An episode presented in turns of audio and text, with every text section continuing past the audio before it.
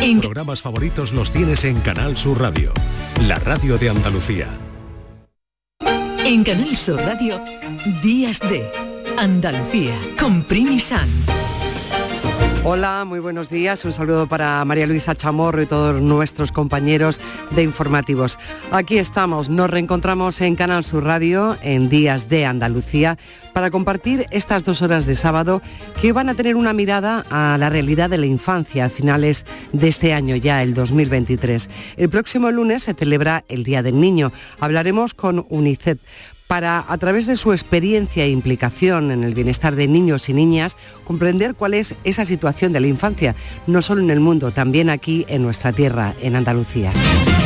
Todos los niños del mundo un día se juntarán y seguiremos hablando de la infancia porque hoy, 18 de noviembre, es el quinto día europeo para la protección de los niños del abuso sexual y la explotación sexual. Y lo vamos a hacer a través de una película cortometraje de la sevillana Carmen Jiménez.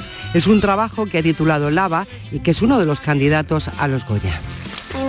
¿Que la has conseguido? ¿Que está montando en bici de mayores? Si sigue pedaleando así de rápido, sale volando. Mentiroso. Estoy cansada, quiero irme al río. Bueno, vamos a ir primero a un sitio, un sitio muy chulo, que te va a gustar mucho, ¿vale? Cristina Consuegra viene hoy acompañada de Laura Morán, que es sexóloga y psicóloga y es autora de Perfectamente Imperfectas, donde nos hace reflexionar sobre las relaciones de pareja y de la vigencia de esa frase, viviremos felices y comeremos perdices.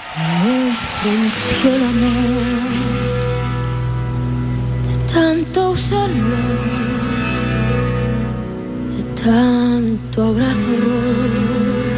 el acontecimiento más importante de la semana que hemos dejado atrás ha sido la entrega de los premios en Grammys, por primera vez fuera de los Estados Unidos y en Sevilla. En Canal Fiesta Radio han estado muy, muy presentes durante toda esta semana han realizado muchas actividades y todo esto nos lo va a contar dentro de un ratito José Antonio Domínguez. Y esta semana también se ha divulgado ciencia en cada rincón de Andalucía y nosotros hemos invitado a un científico que además es músico para que nos acompañe en un especial desayuno con ciencia. Siete meses de revolución popular y el asedio final a la ciudad del paraíso. Repasaremos la historia con un documental que se estrena en estos días y que se titula Caleta Palas y que ha dirigido José Antonio Orgueta. Bueno, tiene tantas cosas que contarnos y es que ya está de vuelta nuestro querido Gil de Galvez. Ha estado en un viaje con la música en América Latina y también en África. Así que imagínense todo lo que nos puede contar.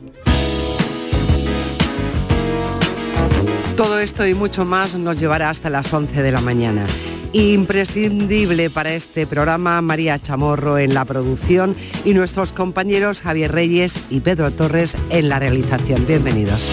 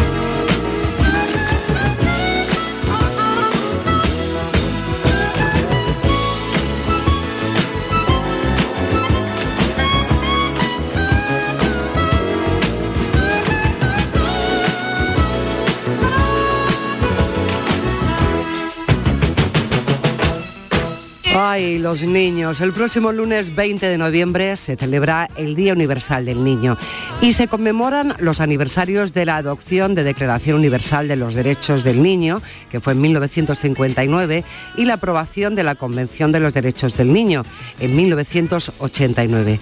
Esta convención, la más universal de los tratados internacionales, establece una serie de derechos para los niños y las niñas.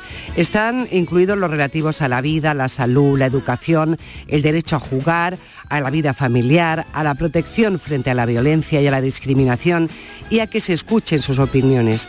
Esta declaración, de muy buenas intenciones, nada tiene que ver con la terrible realidad en la que viven millones de niños en la actualidad. La guerra en Ucrania, en Siria, el conflicto entre Gaza e Israel, la violencia creciente en África, en Sudán, las catástrofes naturales, los sucesivos terremotos de Marruecos, Siria, Turquía, Afganistán o Nepal, las devastadoras inundaciones de Libia, los niños migrantes, los niños del primer mundo que no tienen garantizadas las tres comidas diarias. El panorama es desolador. Días de Andalucía. Con Primi Sanz, Canal Sur Radio. Si estuviera medio terremoto, en un campo de refugiados, en un sótano, bajo las bombas, con hambre, miedo, dolor, solo te diría una cosa. Dime que me quieres, dime que me vas a proteger, que vas a estar a mi lado. Hoy la vida de muchos niños y niñas está en peligro. Sufren guerras, catástrofes, pobreza. Necesitan que les queramos. Desde hace 15 años, Canal Sur colabora con UNICEF España a favor de la defensa de los derechos de la infancia. Y desde el lunes, el Día Mundial de la Infancia, en la radio y en la televisión andaluza, todos los programas van a poner caras y nombres a las cifras. Se van a dar a conocer historias que merecen ser contadas, se va a mostrar cómo trabaja UNICEF para contribuir a mejorar sus vidas. En fin, que vamos a estar muy, muy presentes. Van a participar también jóvenes andaluces en programas de entretenimiento, entrevistas. Hay ya algunos anuncios que se están emitiendo en Canal Sur Televisión.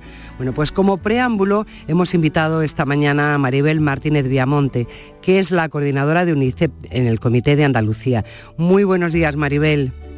Muy buenos días, Primi. Encantada de estar con vosotros. Nosotros de tenerte aquí y de poder contribuir desde la radio y la televisión pública a hablar de los niños, de las necesidades que tiene. Describí yo un poco por encima, porque no queremos profundizar, porque es demasiado doloroso, ese panorama internacional de guerras y destrucción y el papel que está cumpliendo UNICEF, no solo con ayuda, sino también pues clamando, a veces en el desierto, pero clamando. Sí, la verdad es que estamos en una situación muy complicada, quizás la más difícil en los últimos 30 años. Eh, nosotros le estamos llamando que es una situación de policrisis, que se mezclan, como tú bien decías antes, las crisis provocadas por los conflictos armados, la crisis climática, la situación también de más pobreza que ha dejado la pandemia. en fin, eh, pues miles eh, de niños, cientos de miles de niños y niñas en el mundo están viviendo una situación que no les corresponde y que, en la que no se cumplen esos derechos que contiene esa convención que el lunes vamos a celebrar. Bueno, el papel de UNICEF es muy, muy importante porque eh, al ser un, organismo dependiente de la ONU sí que se puede acceder a veces que eso tampoco está garantizado ya, se puede acceder a hacer una ayuda muy inmediata en, momentos de catástrofe o de conflicto. Sí, eh, así es. Nosotros estamos en más de 190 países y territorios y, cuando surge una emergencia del tipo que sea, puede ser por una catástrofe natural, como comentabas, ¿no? terremotos, inundaciones o un conflicto armado, nosotros ya estamos allí, ya estamos en el terreno. De hecho, nuestros compañeros están en la franja de Gaza, están en, Sudán, están en Ucrania, o sea, están en todas las situaciones. el año pasado trabajamos en más, atendimos más de 400 emergencias. Eso quiere decir, bueno, pues que evidentemente también tenemos logros, eh, el año pasado vacunamos a más de mil millones de niños y niñas, eh, le proporcionamos tratamiento contra la desnutrición a más de 350 millones de niños y niñas. Es decir, que sí que conseguimos em, mejorar la vida de los niños y las niñas, pero como os decía, eh, la situación ahora es tan complicada que necesitamos aumentar nuestro trabajo y necesitamos mucho más apoyo de la sociedad para llevarlo a cabo.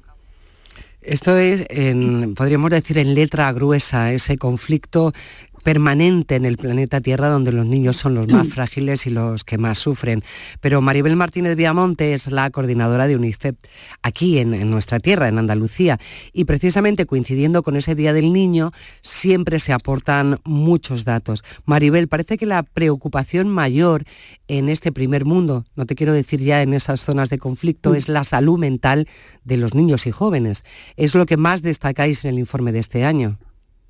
Sí, bueno, la situación de salud mental que se vio agravada por, la pandemia y que han salido a la luz pues muchas situaciones de, que están sufriendo los niños y las niñas, en este caso en nuestro país y en nuestra comunidad autónoma. Pero también me gustaría destacar la cantidad de niños, más de 670.000 en nuestra comunidad autónoma, que están en riesgo de pobreza o exclusión social. Es un 43,3% de, de la población son unas, cifras muy altas, de las más altas de, todo el Estado. Y tenemos que seguir trabajando, tenemos todas las instituciones, las organizaciones, para que estos niños y estas niñas que viven en nuestras ciudades no, sufran estas carencias ni vean vulnerados sus derechos de, de esta manera. Estamos hablando de niños y niñas que no tienen acceso a las tres comidas diarias o que no tienen acceso a materiales fundamentales o ahora que viene el frío, que viene el invierno, a tener calefacción en casa. Exacto, que tienen una pobreza energética, que, no pueden tener pues ni siquiera una semana de vacaciones, disfrutar de una semana de vacaciones al año, que no pueden acceder a cuestiones como unas gafas o salud bucodental. Em, que no pueden comer fruta o pollo o carne eh, un par de veces a la semana. O sea, son cuestiones eh, básicas para un crecimiento y un desarrollo de estos niños y estas niñas y que no se cumplen en, general en nuestro país, pero en particular y de una manera bastante seria en, la comunidad andaluza. ¿Cómo trabaja UNICEF en, en, este campo tan próximo, que a veces nos parece que pertenece a otro país, a otro planeta, ¿no?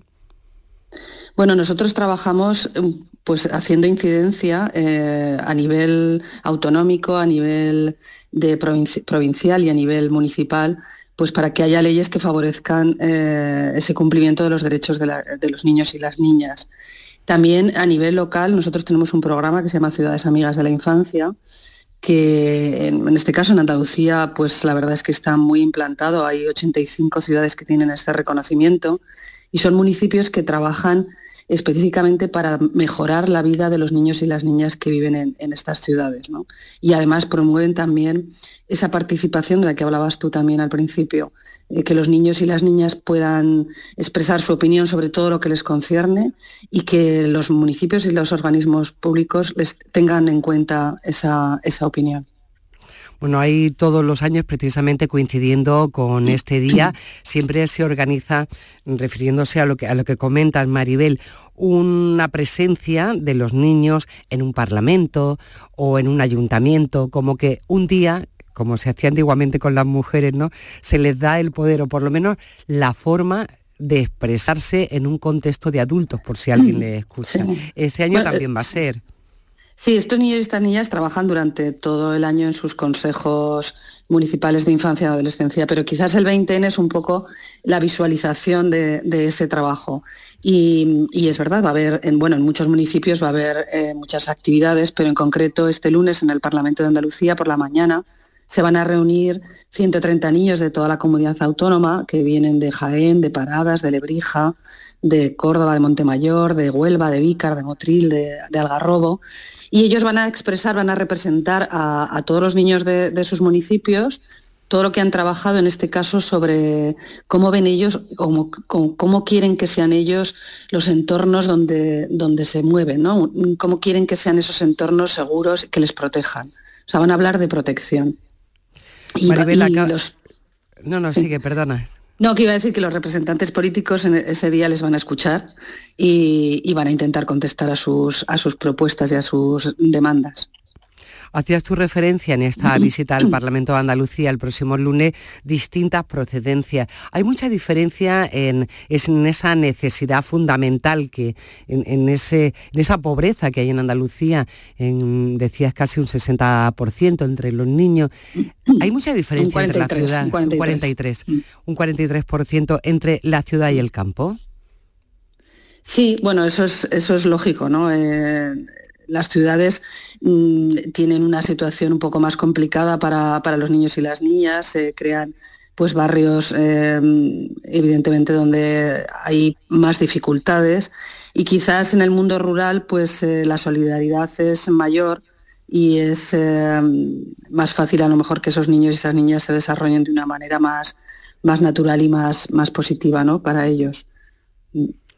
Hablaba también, Maribel, o hablaba el informe este año en torno al Día del Niño y la Niña y de la infancia en general, se, hablaba mm, de la salud mental, porque claro, también esa pobreza o el no poder tener lo que el resto o, ese malestar general que tienen los niños y los jóvenes se, está notando también en la estadística y son abrumadoras. La verdad es que crea bastante inquietud pensar que hay tantos niños y niñas que no son felices, que no se encuentran bien emocionalmente. Sí, eh, bueno, cuando nosotros les preguntamos, cuando hacemos encuestas con ellos, como el barómetro de la infancia, es verdad que ellos muestran su preocupación por situaciones económicas, por la situación a lo mejor de su familia, de las carencias que están viviendo, y eso es lo que, les produce pues estados de ansiedad. cuando nosotros hicimos una, encuesta después de la pandemia, veíamos los niveles tan altos de ansiedad que estaban viviendo los niños y las niñas, no solo por la situación de encierro que habían tenido, sino también por las dificultades, como decía, económicas que estaban pasando sus familias. Luego también es verdad que nosotros también hemos hecho un informe que hicimos hace un par de años y que vamos a volver a, hacer eh, el próximo año sobre el impacto de las nuevas tecnologías eh, en la vida de los niños y las niñas, ¿no? Como uno de cada tres niños que utilizan Internet pues lo hacen de una manera problemática, cómo sufren acoso a través de las redes, como bueno, pues eh, incluso adicciones ¿no? hacia, hacia videojuegos. Es decir, esto también les, impacta muchísimo en, su salud mental. Ya lo creo. Hablabas también, o hablaba este informe también de no solo del acoso escolar, sino cómo hay muchos niños mm, que en cuanto pueden eh, abandonan el colegio, abandonan los estudios. Una tendencia que también se está dando, por lo menos se destaca en la estadística. Sí, la verdad es que en nuestro país eh, las tasas de abandono escolar son más altas de lo que deberían ser, más altas de la media de la Unión Europea. Y hay que, bueno, pues las instituciones educativas, las administraciones públicas tienen que hacer un esfuerzo para mejorar eh, esta situación. O sea, los niños y las niñas tienen que estar en el entorno escolar, que además es el entorno que más les protege y debemos trabajar para que este entorno sea seguro y para que ellos puedan desarrollarse a nivel académico y a nivel personal eh, en, los centros educativos.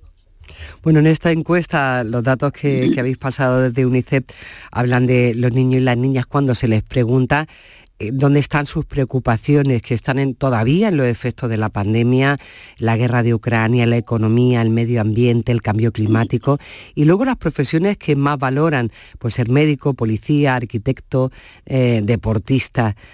Eh, la verdad es que sobre política hablan poco, no, no no parece que valoren mucho a los políticos. No, no, las valoraciones no son muy, muy buenas. no son muy positivas. Yo creo que sí deberían reflexionar sobre eso porque son los votantes del futuro.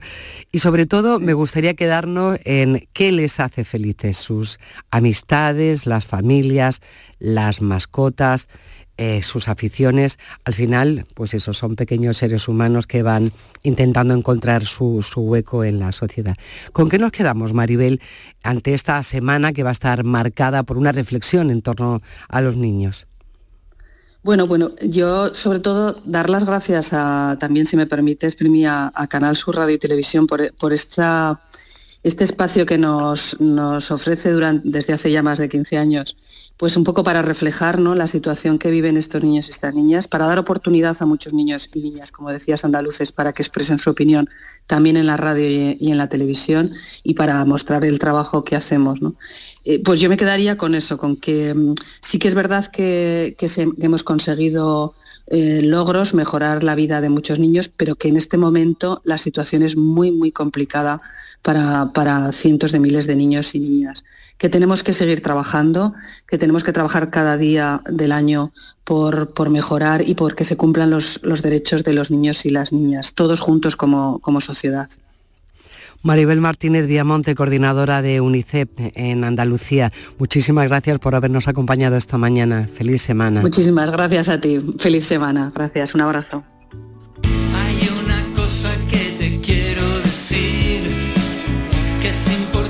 Alejo Estivel colaborando con UNICEF.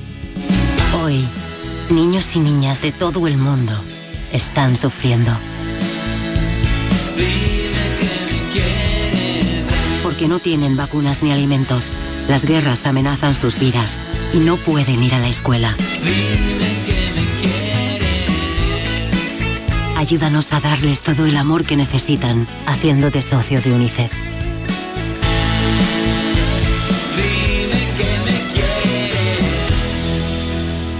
Días de Andalucía. Con Primi Sanz, Canal Sur Radio. Para ser un árbol se está bastante cómodo. Sí, sí, sí. Estás a gusto, ¿no? Sí. ¿Quieres jugar a un juego? ¿El qué? Primero nos tenemos que quitar los dos el bañador. ¿O te da vergüenza? Venga. Mira. Qué asco. ¿Por qué estás así? No, no, no, no, nada asco. Mira, mira, toca. En serio, toca, de verdad, que, está muy suave. A ti te gusta que juegue contigo, ¿no? Sí. Y antes tú has elegido el juego, ¿no? La bici la has elegido tú, ¿no? Sí. Bueno, pues ahora elijo yo. ¿O prefieres jugar sola? Prefiero jugar contigo. Pues dame la mano, que no va a morder.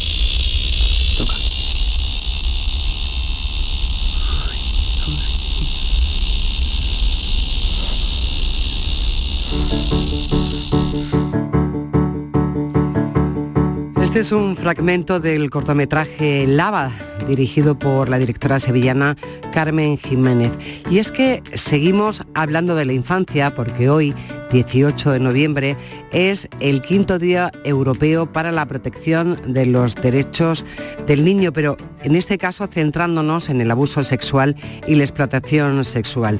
En este cortometraje, que tiene una fuerte, fuertísima presencia andaluza, porque se ha rodado en Sevilla, porque la mayoría de los actores y actrices que participan son de Sevilla, ha conseguido pues, numerosos premios en casi todos los festivales que se ha presentado en, España. Eh, es una de las candidatas firmes a los premios Goya.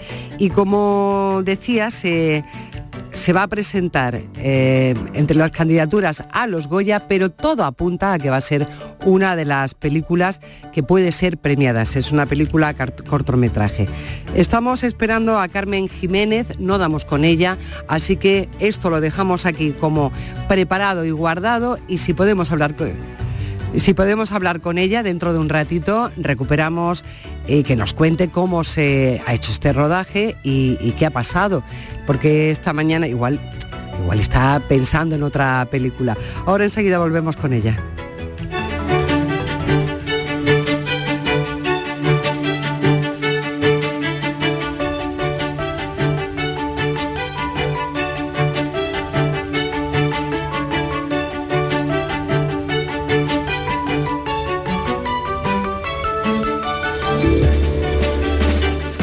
Pero queremos seguir hablando de niños y lo vamos a hacer a través de un libro que yo creo que padres y madres nos puede ayudar a comprender cómo están los niños en este momento, qué papel tienen los educadores, no solo los padres y las madres, sino también en este caso eh, los que están con ellos muchas horas al día en los colegios. Leticia Garcés Larrea es pedagoga y es autora de Infancia Bien Tratada, tiene una coletilla, adolescencia bien encaminada. Vamos a saludarla. Buenos días, Leticia. Hola, ¿qué tal? Encantada de poder hablar de estos temas que me encantan y me apasionan. Pues a nosotros también, la verdad, porque creemos firmemente en la importancia que tiene eh, eh, eso, que la infancia esté bien tratada, porque como muy bien dices tú en el libro, si la, la infancia está bien tratada, la adolescencia estará bien encaminada. Tú llevas muchos años trabajando eh, con niños en la pedagogía y quieres destacar en este libro que para crecer y desarrollarse en entornos seguros, sintiéndose amados y respetados, las figuras parentales y las figuras de autoridad en la escuela somos fundamentales. Sí, la verdad que la experiencia, de todos estos años trabajando, sobre todo con padres y madres y llegando a la infancia a través de ellos, eh, nos ha permitido constatar lo que la ciencia nos dice. Sabemos que un cerebro bien tratado tiene mm, más, más posibilidades de desarrollarse de forma saludable y la probabilidad de entrar en una adolescencia em, con recursos emocionales es muy alta, entendiendo que en la adolescencia nos tenemos que encontrar eh, rebeldía, impulsividad, porque un cerebro eh, se está desarrollando y aún tiene mucho cableado que, conectar, con lo cual eh, hay que entender que un adolescente saludable también es un adolescente que a veces te miente, a veces se revela, a veces no está de acuerdo con las normas, exige eh, más de lo que a lo mejor necesita y todo eso también es parte de su desarrollo. Sí, la verdad es que hay que estar muy atento y como tú muy bien dices, hay que estar dando siempre amor para que se sientan seguros. Hablábamos hace un momento sobre la salud mental a través del informe de UNICEF, que uno de los problemas fundamentales con los que se encuentran los niños de todo el mundo es su salud mental. ¿Qué podemos hacer desde tu experiencia los adultos para por lo menos enterarnos de la situación que viven nuestros hijos o los niños que tenemos cerca? Yo lo tengo clarísimo y es que cada uno se haga cargo de su propia salud mental eh, y si uno con sus propios recursos no puede, que por lo menos pida ayuda. Pedir ayuda a veces pues lo podemos relacionar como con algo eh, de de humildad, ¿no? Es decir, para pedir ayuda tengo que reconocer que necesito ayuda y eso no siempre es fácil, con lo cual hay que eh, ser valientes para decir no estoy bien y necesito ayuda. Quien tenga recursos para cuidar su propia salud mental porque se autocuida, porque toma decisiones convenientes, porque eh, prioriza su autoestima, bueno, pues digamos que su salud eh, estará bien y los niños y niñas de alrededor, bien sean hijos o hijas o alumnado, podrá tener ejemplos de cómo hay que vivir, qué decisiones hay que tomar para tener una buena salud. Y quien no tenga los recursos, que pida ayuda, que realmente más bien es un acto de valientes que otra cosa. O sea que debemos primero vigilar nuestra salud mental para poder ayudar a nuestros niños o por lo menos para poder ser un buen ejemplo, eh, al final los niños eh, tienen sus ojos puestos en nosotros. Los primeros años nos pueden admirar, luego ya no tanto, pero esos primeros años, en las decisiones que vamos tomando, cómo me relaciono con otra persona, cómo eh, discuto, cómo me gestiono el malestar, cómo expreso la tristeza, todo eso a los niños les va mostrando un modelo de vida y es el que van a conocer y es, es el que va a ser para ellos normal. Por eso para muchos niños la violencia es normal cuando la han vivido en su casa todos los días y para otros pues eh, realmente el que eh, le griten a uno puede ser algo que le haga romperse en pedacitos porque a lo mejor en su casa pues no ha visto gritos. Eh, con lo cual la salud mental tiene que ver con el amor que yo tengo hacia mi persona, la autoestima, cuánto considero, creo que merezco ser amado por otra persona. Entonces muchos adultos tienen que revisar su autoestima antes de entrar en la maternidad, porque si yo tengo una infancia donde he tenido eh, amor, pero eh, un amor mm, que mm, no me ha dado todo lo que yo necesitaba, porque claro que somos amados por nuestros padres, pero no siempre saben darnos lo que necesitamos. Entonces a lo mejor no sé expresar una emoción, no sé pedir ayuda, no sé reconocer que eh, estoy en una situación vulnerable. Todo eso son habilidades socioemocionales. Si yo no tengo esos puentes que me acercan a una salud mental, mm, los niños difícilmente lo van a poder aprender. Y esto en los libros se enseña, se aprende, pero para eso tienes que tener la intención de leer, la actitud de aprender y eso no todo el mundo lo tiene.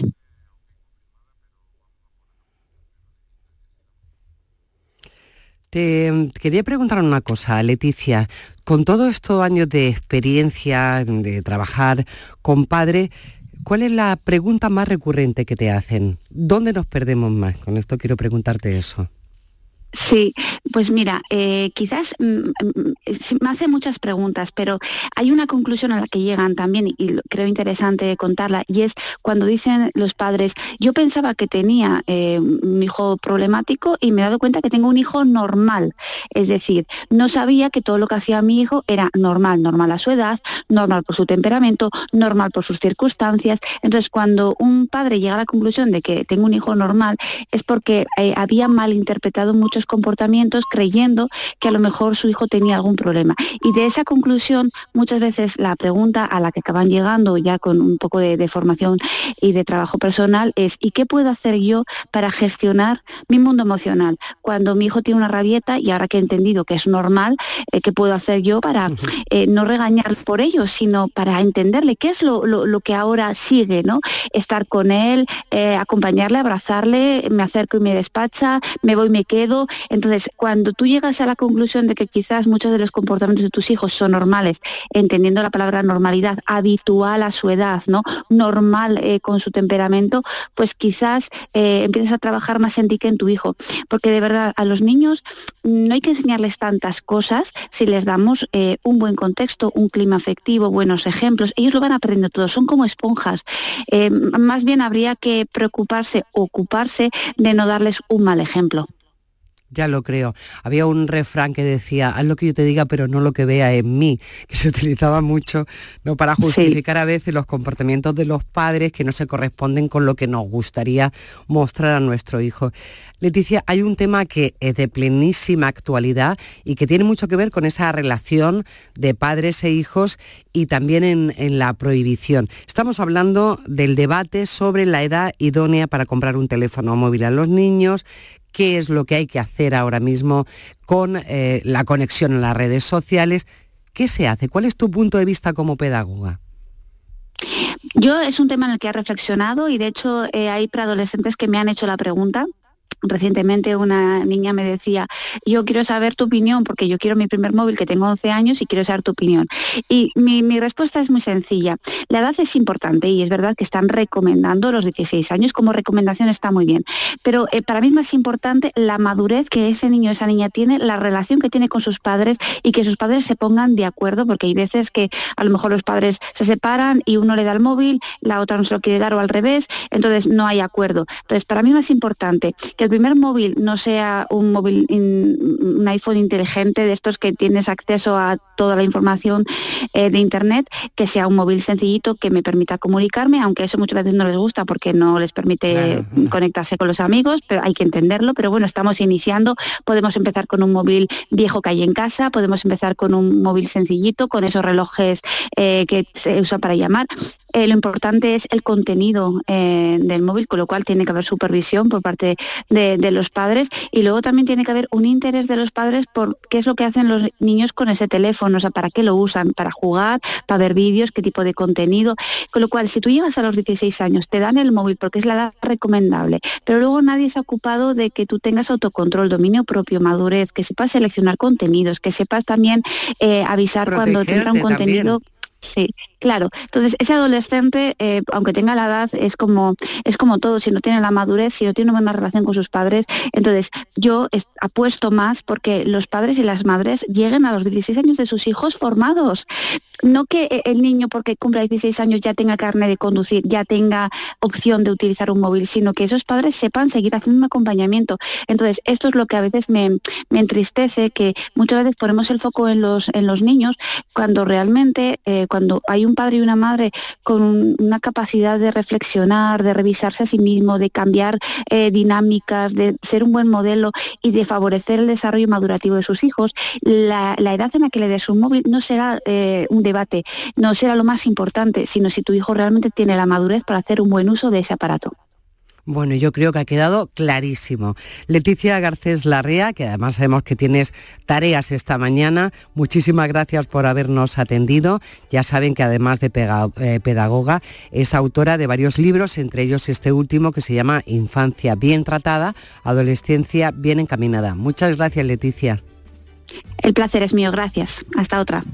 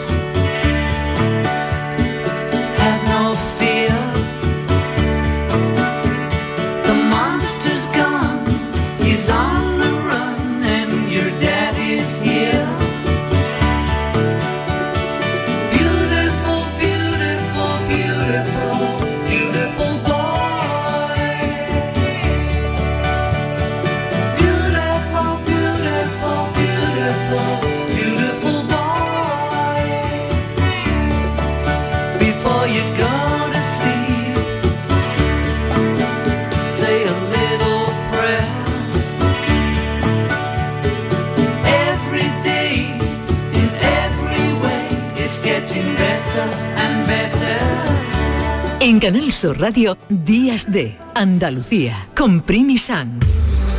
Renault. Único como cuando eres dueño de tu propio negocio. Único como cuando ves que tu negocio crece. Así de únicas son nuestras condiciones para empresas. Solo durante el mes de noviembre aprovecha para llevarte tu Renault con las mejores condiciones para tu empresa. Aplicable a toda la gama de turismos y furgonetas. Ven a la red Renault y llévatelo ya. Lo tiene el chef y la cartera, el pastor y la friolera. Tu primo, el bailón y el que canta esta canción es un extra de ilusión. El 1 de enero, cupón extra de Navidad de la 11, con 80 premios de 400.000 euros. Por solo 10 euros, cupón extra de Navidad de la 11. En Navidad, todos tenemos un extra de ilusión. ¿Lo tienes tú? A todos los que jugáis a la 11, bien jugado. Juega responsablemente y solo si eres mayor de edad. Canal Sur Radio. En Sevilla, Circo Las Vegas, instalado junto al Estadio La Cartuja, te presenta su espectáculo de moda Barbie, para disfrutar en familia. Atracciones y risas aseguradas con los payasos. Circo Las Vegas, en Sevilla, del 31 de octubre al 26 de noviembre. Venta de entradas en circolasvegas.es.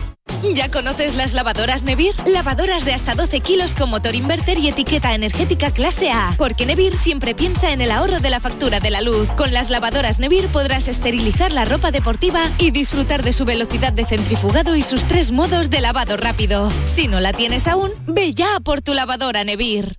Consigue tu mejor versión en Clínica Escobar, tu clínica de cirugía plástica y estética de confianza en Sevilla y Huelva. Especializados en rejuvenecimiento facial, expertos en cirugías de párpados, nariz y orejas y corporales, resaltando las cirugías de mamas, abdomen. La honestidad, seguridad y confianza caracterizan a nuestro equipo. Más información en clínicaescobar.com. Soy Moisés, soy flautista profesional. La iniciativa de, de tener en Cantiana las escuelas de música fue una, una iniciativa estupenda ya que tenemos un sitio donde poder hacer esta actividad que es la música. Cada día la Diputación de Sevilla trabaja con tu ayuntamiento para mejorar las instalaciones municipales en tu pueblo y tu ciudad. Diputación de Sevilla, cerca de ti. Lo mejor del otoño está en Los Alcores. Disfruta de la mejor moda para toda la familia. La mejor decoración y complementos para el hogar. Y además, en nuestro parking exterior encontrarás Burger King y KFC con servicio de recogida en vehículo. ¿A qué esperas para visitarnos? A92, salida 7, Alcalá de Guadaira, Sevilla. Centro Comercial Los Alcores. Mucho donde disfrutar.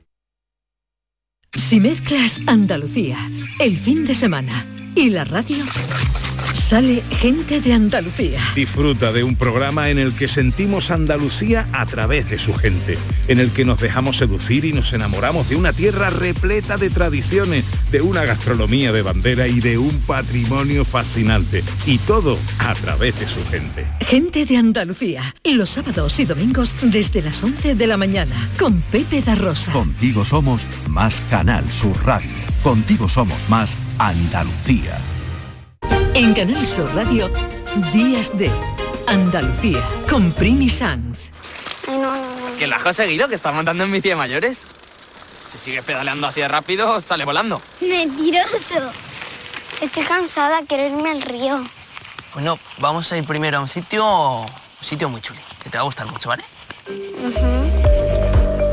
Hoy es 18 de noviembre y se celebra el quinto Día Europeo para la Protección de los Niños del Abuso Sexual y la Explotación Sexual. El fragmento de Lava, esa película de la que hablábamos hace un ratito, cuya directora es Carmen Jiménez y tenía algún problemilla con el teléfono, que no es que no estuviera atenta. Carmen, buenos días. Hola, buenos días, Primi. Sí, no sé por qué no, no oía nada cuando me estaban llamando. Pues mira, ahora nos oímos perfectamente. Carmen, la verdad es que estamos, mm, bueno, yo que he visto el corto he tenido esa suerte, es algo muy sencillo, muy bonito y que te deja de verdad eh, una sensación muy incómoda, que yo me imagino que es lo que pretendes, porque la mayoría de los abusos a niños y niñas están dentro de la familia. Y es un poco lo que cuentas tú con Lava. Exactamente, Primi. Eh, yo investigando lo que descubrí es que las cifras que, se tienen son que, el 80% de los abusos de niños suceden en el entorno familiar. Y la verdad me parece escalofriante porque también es como justo el tipo de suceso que más se, se convierte en un secreto, que no se cree nunca a la persona cuando lo cuenta y bueno, la verdad es que sí que sí que quería contar una historia que al, que al verla te dejara un poco incómodo porque es un tema muy incómodo.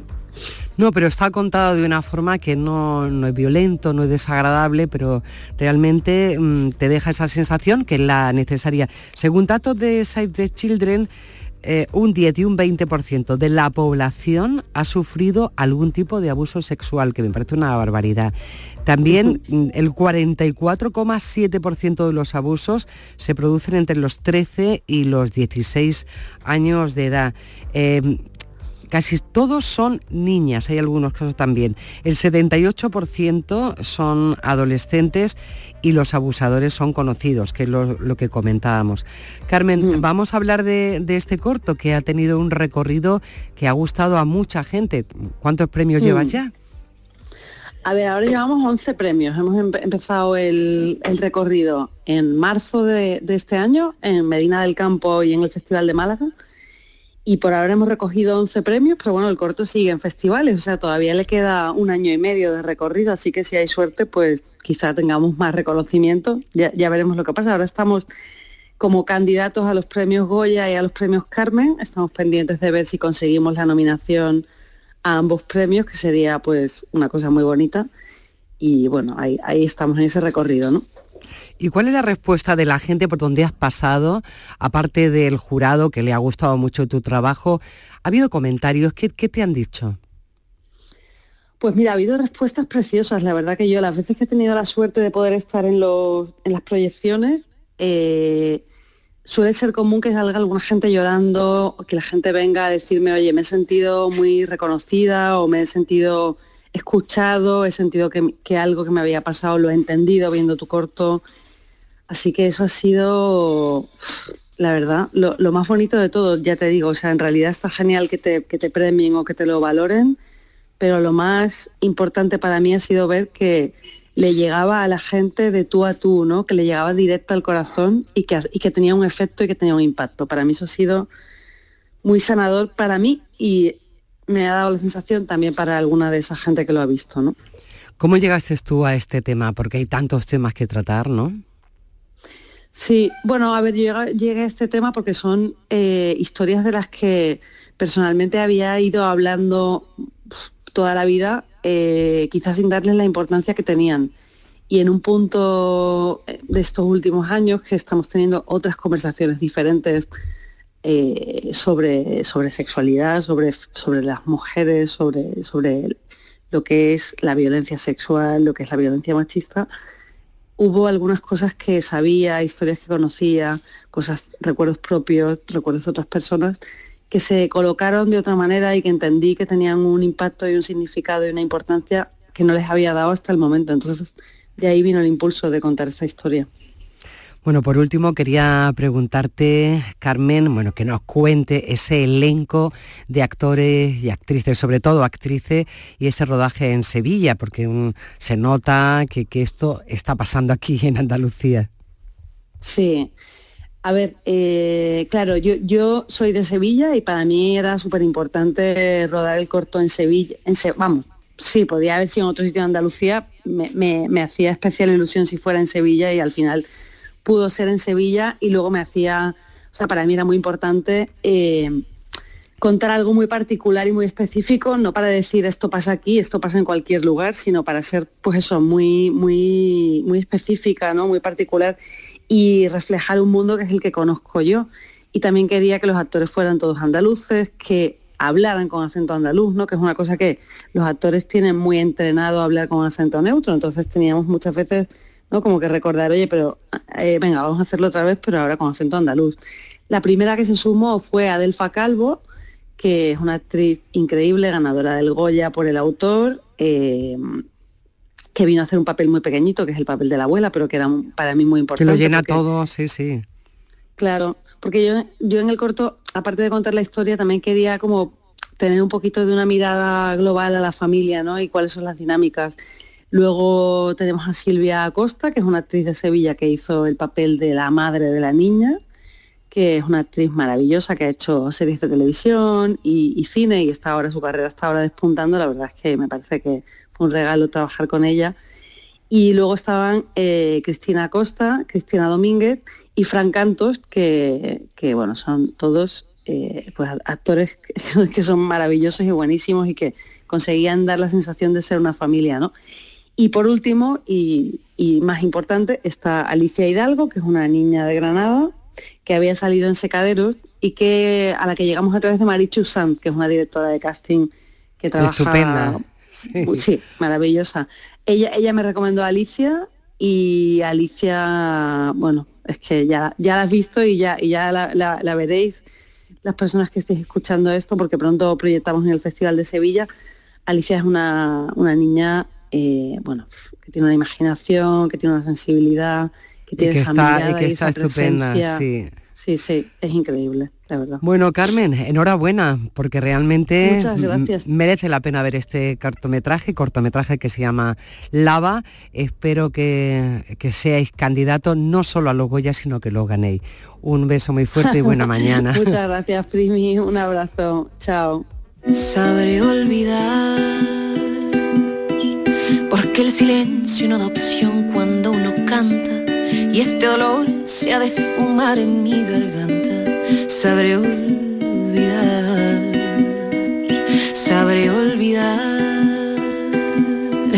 aunque ahora cargue la desgracia entre mis dientes, pues sonreír es un remedio de valientes. Sabré olvidar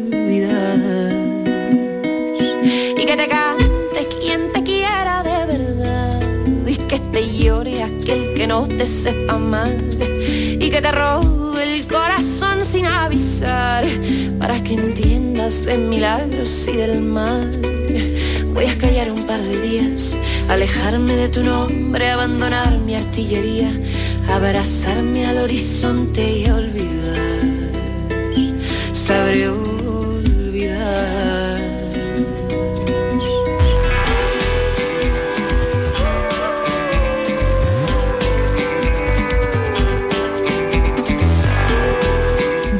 de Andalucía. Con Primi Sanz, Canal Sur Radio. En Logística Castillo disponemos de terreno para estocaje de contenedores y maquinaria portacontenedores para la manipulación y reparación de los mismos. Instalaciones con almacenaje en ambiente, refrigerado y congelado. Todos los servicios de transporte multimodal y gestión logística integral al cliente adaptado a sus necesidades. Logística Castillo, tu gestor estratégico en Sevilla para todo el sur peninsular. La tarde de Canal Sur Radio con Mariló Maldonado te invita este lunes 20 de noviembre a conocer proyectos de acción social de CaixaBank como El Árbol de los Sueños, que permitirá que los peques de familias vulnerables también tengan sus regalos en Navidad. La tarde de Canal Sur Radio con Mariló Maldonado. Este lunes 20 de noviembre, edición especial desde la oficina Store Larios de CaixaBank en Málaga, con la colaboración de CaixaBank.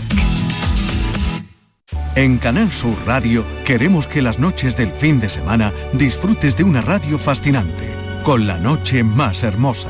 Un programa que da respuesta a tus preguntas sobre ciencia, historia, misterio. La noche más hermosa, los viernes y sábados a partir de las 11 de la noche, con Pilar Muriel. Contigo somos más Canal Sur Radio. Contigo somos más Andalucía.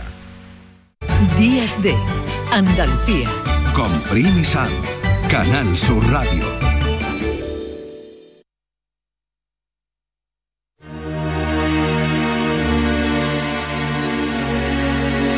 Cristina en la red.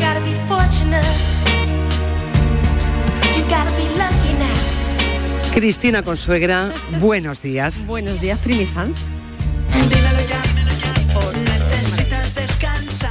¿Esto qué es? Qué maravilla. Que son las 10 de la mañana, una revolución sexual a Claro, esta hora. Es que es la revolución pendiente, la revolución sexual y sobre revoluciones a través del sexo, del deseo, de lo íntimo, vamos a hablar con Laura Morán, que es psicóloga, terapeuta, eh, familiar y sobre todo nos va a ayudar en esto que siempre es como un lugar muy tenebroso, porque lo hemos querido así en realidad, cuando es, debería ser un lugar lleno Luminoso. de luminoso sobre pareja, sexo y deseo. Bueno, ¿qué te parece si empezamos ya con la materia? Habrá que saludar a Laura Morán. Laura, buenos días. Hola, buenos días, Primi. Buenos días, Cristina. Bueno, estamos preparadas ¿eh? para la revolución sexual. ¿Qué, qué nos Sí, propones? ¿no? En vez de sábado por la tarde, sábado por la mañana, que también está bien, ¿no? Sí, sí. Sí, totalmente. Creo que casi mejor, ¿no? Hombre, te pilla con más energía. Sí. Sí, es verdad. Bueno, a mí me pilla trabajando. Bueno, mira, pero también podríamos hablar de sexo y trabajo. Que es un... Pero eso ya capítulo 2. Sí.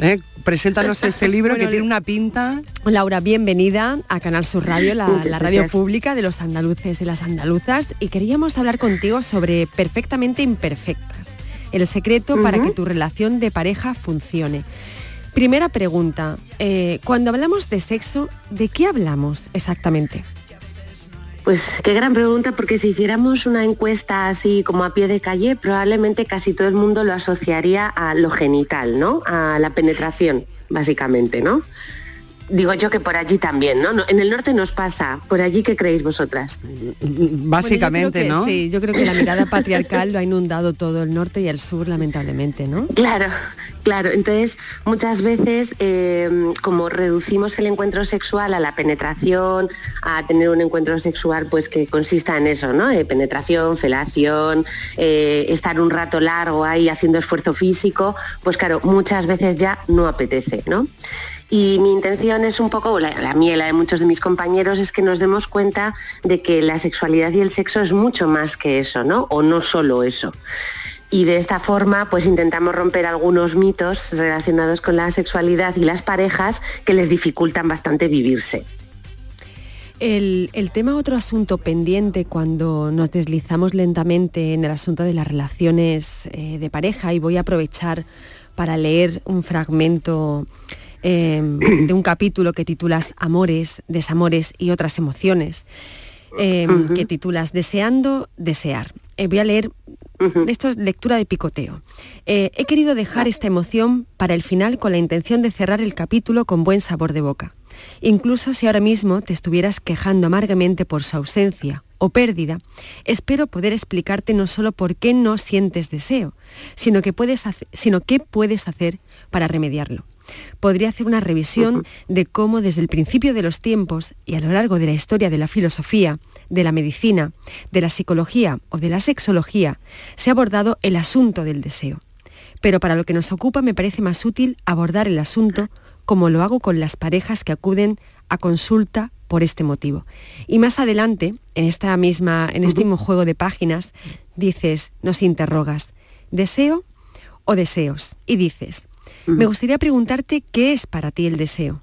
Puede que no te lo hayas planteado nunca, puede que no tengas muy claro qué responder o que se te ocurran varias respuestas porque el concepto es, desde luego, muy amplio. Tan amplio que en mi experiencia profesional y personal he podido comprobar que no todos nos referimos a lo mismo cuando hablamos de él. A mí un tema que siempre me ha parecido muy interesante cuando vinculamos el deseo al género, que es que los hombres y las mujeres, por la educación recibida, por el lugar público y privado que hemos ocupado en la historia, el concepto de deseo lo hemos desarrollado y nos hemos relacionado con él de manera muy diferente. Es decir, al hombre le han educado para que escuche su deseo, eh, mientras que a la mujer nos han educado para satisfacer el deseo ajeno. Con todo este gazpacho, ¿qué hacemos con el deseo eh, en este tiempo? Pues solemos sufrir bastante y acudir a terapia o cosas así, o recurrir a afrodisíacos que yo os puedo avisar que no sirven para nada. O sea que el cuerno de rinoceronte no nos sirve, ¿no? No, no, ni untarte vaselina de, de tigre tampoco en ningún lado. No, no, Bueno, esas pues cosas, vamos a la respuesta que lleváis mucho rato hablando de preguntas y estáis dando muy pocas respuestas.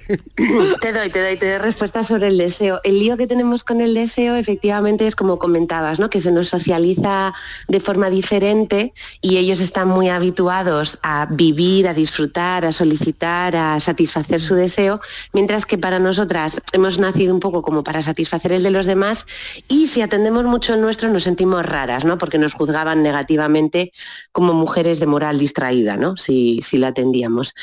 Eh, sin embargo, lo que intento trasladar en el libro es que incluso aunque vivamos los deseos así, solo se trata de coordinarlos un poco, ¿no? Creo que es en ese mismo capítulo en el que pongo de ejemplo, ¿no? A un chico que se despierta por la mañana con la tienda de campaña, que esto le suele pasar si les funciona el sistema circulatorio adecuadamente, tienen erecciones espontáneas y él se le levanta juguetón, ¿no? Y entonces el que quiere a su chica y quiere compartirse con su chica, pues agarra la mano de la chica y la lleva al pene erecto, ¿no? Es posible que la chica también quiera encontrarse con él, pero no en ese orden, ¿no? no con esos pasos. Probablemente ella deseaba, pues quizás antes unas caricias, unos besos, incluso decir que la quiere, X, ¿no? Sin embargo, como el primer paso que seguimos es el de ir directamente a tocar el pene, ella puede reaccionar mal y ahí interrumpen ese intercambio de deseos, ¿no? Por eso intentamos mucho eh, hacer hincapié en que no se trata de un único deseo sexual, sino que el deseo sexual puede abarcar tantas formas y mostrarse de tantas maneras que lo único que tenemos que hacer es hablar de él y coordinarlos, ¿no? Eh, luego otra cosa que nos pasa... Nada, nada, nada, tira, tírale, tírale. No te preocupes que es Madonna, que ella de esto no sabe nada. Madonna entra directamente. Me parece muy sin bien. Yo permiso, sí, bailo, sí. bailo con ella, bailo con ella. Eh, otra cosa que suelo matizar, que probablemente también sea fruto de la educación, es que para los hombres, que suelen ser menos dados a la comunicación verbal, eh, un encuentro sexual con su pareja es una manera de vincularse y de conectar con ella. Eh, lo usan un poco como la mesa de negociaciones, ¿no? Mientras que para nosotras eh, el sexo es algo así como el broche final, como la mesa de celebraciones, ¿no? Que una vez que nos sentimos tranquilas, que estamos poco estresadas, que hemos resuelto quizás algún conflicto que teníamos con él, pues entonces es cuando aflora nuestro deseo de, de disfrutar del sexo y de compartirnos eróticamente, ¿no? Entonces, una vez más, no es que a nosotras no nos guste el sexo, es que llegamos a él de diferente forma y tenemos que coordinar nuestros caminos, ¿no?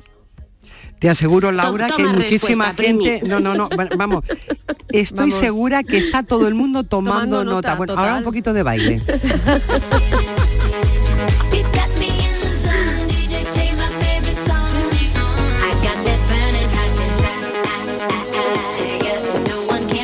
Laura, ¿y tú qué te dedicas a divulgar? Porque estás en muchas plataformas, estás en Noucas, en Desgranando Ciencia, en fin, que no paras.